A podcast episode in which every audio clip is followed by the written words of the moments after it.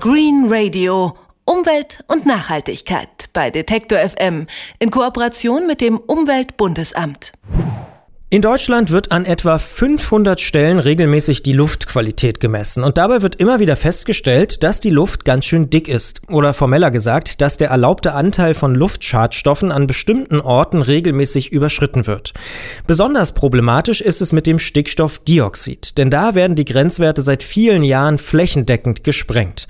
Die Atemluft in Deutschland ist also in vielen Städten schmutziger als erlaubt. Darüber spreche ich mit Dennis Pöhler vom Institut für Umweltphysik der Ruprecht-Karls-Universität Universität in Heidelberg.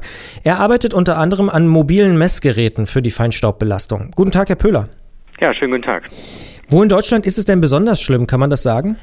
Also vor allen Dingen natürlich in den großen Städten, in den, äh, wo wir viele Fahrzeuge haben, die die Hauptverursacher für die Schadstoffemissionen sind, vor allem bei den Stickoxiden und eben auch noch äh, die Lage der Städte spielt eine große Rolle. Wenn wir in Städten haben, die eine enge Bebauung haben und im Tal liegen, Stuttgart sind, Stuttgart ist da ein schönes Beispiel immer, ist natürlich die Belastung besonders hoch, weil sich dort eben diese Schadstoffe gut sammeln und wenig raustransportiert werden. Wer verursacht denn eigentlich Stickstoffdioxid? Ich habe schon angesprochen, das ist ein großes Problem. Wer ist da der äh, Verursacher? Also in den Städten ist das hauptsächlich eben der Verkehr, also der motorisierte Verkehr, die PKWs und ganz besonders die Dieselfahrzeuge, die eine besonders hohe Stickoxidemissionen aufweisen. Stickoxide bezeichnen wir immer, das ist die Summe von Stickstoffmonoxid und Stickstoffdioxid. Gesundheitlich relevant ist dann aber vor allen Dingen der Stickstoffdioxidanteil, der dann eben an den Umweltmessstationen gemessen wird. Also man kann sagen, dass Lkw besonders problematisch sind, vor allen Dingen mit Diesel. Das sind die LKWs, die Busse, aber eben vor allen Dingen auch der hohe Diesel-Pkw-Anteil. Äh, der Pkw-Anteil ist ja schon der größte Fahrzeugteilnehmer im Straßenverkehr und dort haben wir ja mittlerweile eine sehr hohe Dieselanteil und die spielen damit natürlich eines der Hauptverursacher für diese hohen Stickoxide eben. Jetzt haben Sie die gesundheitlichen Folgen der Stickoxide auch schon angesprochen. Was haben die denn für konkrete Folgen, für Auswirkungen? Also Stickstoffdioxid ist eben ähm, ein Giftstoff.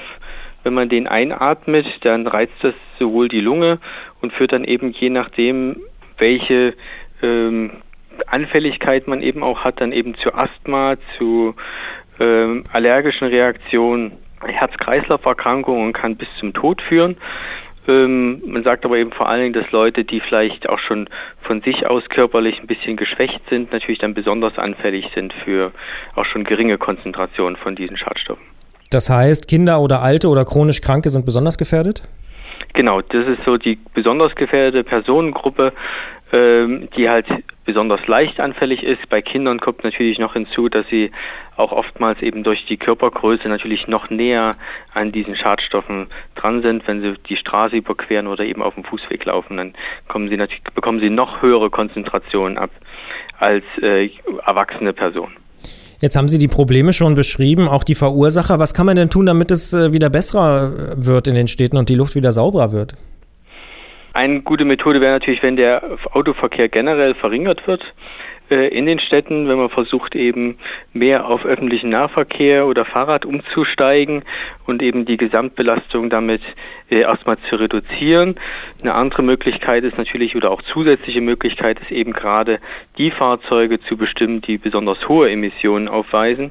Das ist das, was wir auch machen, eben Untersuchungen zu machen, welche Fahrzeuge im realen Verkehr auf der Straße eigentlich die schlimmsten Verursacher sind und die zu identifizieren und dann eben sich zu überlegen, kann man diese Fahrzeuge noch nachrüsten, also die Schadstoffemissionen dieser Fahrzeuge verringern oder muss man sie nicht vielleicht sogar ganz aus dem Verkehr ausschließen. Mal ein bisschen flapsig gesagt, die Politik versucht ja schon, äh, den Fahrradverkehr beispielsweise zu fördern oder überhaupt auch den Fußverkehr. Und äh, die Autoindustrie, zumindest VW, hat auch dafür gesorgt, dass Diesel nicht mehr so wahnsinnig angesagt sind. Was kann man denn noch tun, wir als Verbraucher vielleicht? Also natürlich, wenn man von Dieselfahrzeugen abrückt zu Benzinern, hat man auf jeden Fall schon mal dazu beigetragen, dass erstmal generell die Stickoxidemissionen des Fahrzeugs geringer sind damit kann man natürlich schon viel beitragen, weil leider ist zwar der Ruf des Dieselfahrzeuges jetzt durch VW schlechter geworden, aber trotzdem ist der Anteil an verkauften Diesel-PKWs eigentlich fast unverändert hoch. Das heißt, es wird trotzdem auch bei neuen Fahrzeugen weiterhin genauso hoher Dieselanteil verkauft und dementsprechend ist es jetzt erstmal nicht in direkter Aussicht, dass sich das ändert. Ähm, Eine andere Sache ist natürlich, was jeder sich auch überlegen kann, ist, äh, ist mein Auto eines derjenigen, die besonders viel emittieren. Und da fallen halt vor allen Dingen Dieselfahrzeuge von Euro 4 und Euro 5 besonders auf. Das sind äh, zum Teil sehr, sehr hohe Verschmutzer, zum Teil sogar schlimmer noch, viel schlimmer als noch ältere Fahrzeuge. Ähm, und wie weit bin ich bereit, auch äh, vielleicht das Fahrzeug irgendwann mal zu ersetzen. Was heißt Euro 4 und Euro 5 für mich als Fahrradfahrer?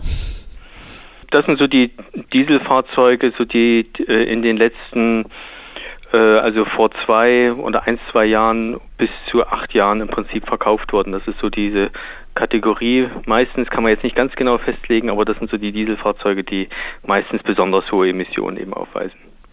Vielleicht etwas überraschend ist die Tatsache, dass die Luft in Deutschland tatsächlich im Vergleich mit anderen europäischen Ländern besonders schlecht ist. Was machen denn andere Länder besser als wir?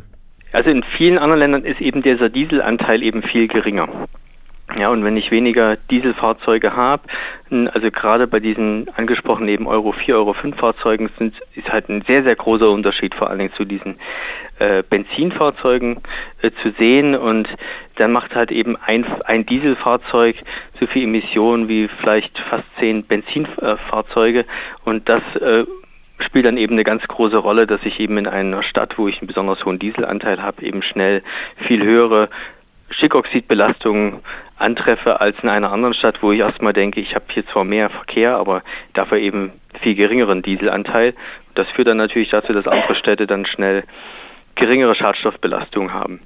Man muss natürlich aber auch sagen, Deutschland hat geografisch gesehen in vielen Städten eben auch nicht unbedingt die besten Situationen. Also Stuttgart hatten wir schon angesprochen, aber viele andere Städte liegen halt eben auch im Kessellage, sind auch oftmals eng bebaut, hoch bebaut. Das heißt, wir haben auch eine schlechte Belüftung in den Straßen und das führt natürlich dann eben auch immer zu einer besonders schlechten Luftaustausch und damit höheren Schadstoffbelastungen in den Straßen. Die Schadstoffbelastung der Luft in Deutschland ist sehr hoch. Das zeigen die Ergebnisse von Forschern wie Dennis Pöhler vom Institut für Umweltphysik der Universität Heidelberg, der sich sehr speziell auch mit den Stickstoffen beschäftigt. Ich sage vielen Dank für Ihre Erklärung, Herr Pöhler. Gern geschehen. Green Radio. Umwelt und Nachhaltigkeit bei Detektor FM in Kooperation mit dem Umweltbundesamt.